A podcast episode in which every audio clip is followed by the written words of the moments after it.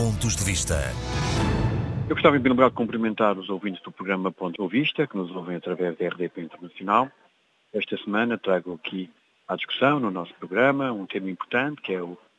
a rede consular, o seu atendimento, a forma como servem as comunidades portuguesas e também a organização da nossa rede consular. E trago este tema porque, uh, recentemente, na Assembleia da República, houve a discussão de uma apreciação parlamentar apresentada pelo meu grupo parlamentar, o grupo parlamentar do PSD, sobre um decreto-lei aprovado pelo Governo, que, tem, que é o Regulamento Consular, que tem como objetivo organizar, digamos, a rede consular no mundo.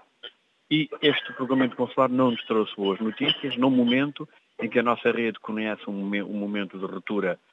praticamente total, diria mesmo em alguns países de colapso. O atendimento é muito difícil, não só nos países cronicamente conhecidos como o Reino Unido e o Brasil, nomeadamente o Rio de Janeiro e Londres, mas hoje praticamente todos os postos estão com dificuldades de atendimento. Podemos falar de países como a Suíça, como a Holanda, restantes postos da França, restantes postos do Reino Unido, praticamente todos os postos. E vejam bem que no Luxemburgo, até agora, depois de um pedido de agendamento não conseguido, até pede às pessoas para contactarem o posto apenas várias várias semanas depois. E lembrar também que Paris, como eu disse na Assembleia da República, é o consulado, que é a joia da coroa da rede consular, está a praticar agendamentos neste momento para a primavera do ano que vem, o que demonstra bem a situação em que vivemos.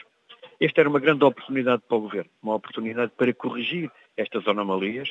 Este regulamento consular iria responder às necessidades das nossas comunidades era normal que o governo fosse sensível às necessidades das comunidades. Nós não estamos a falar do, só do, dos prazos, é que as pessoas hoje nem uma chamada telefónica conseguem ver atendida no consulado. Isto é uma questão dramática para as pessoas, dramática para as famílias, começa a ser complicadíssima para as próprias empresas, com repercussões na ligação a Portugal e até para a economia portuguesa, porque há pessoas que já não têm paciência, até na área de negócios, para poderem viajar e não terem a documentação em dia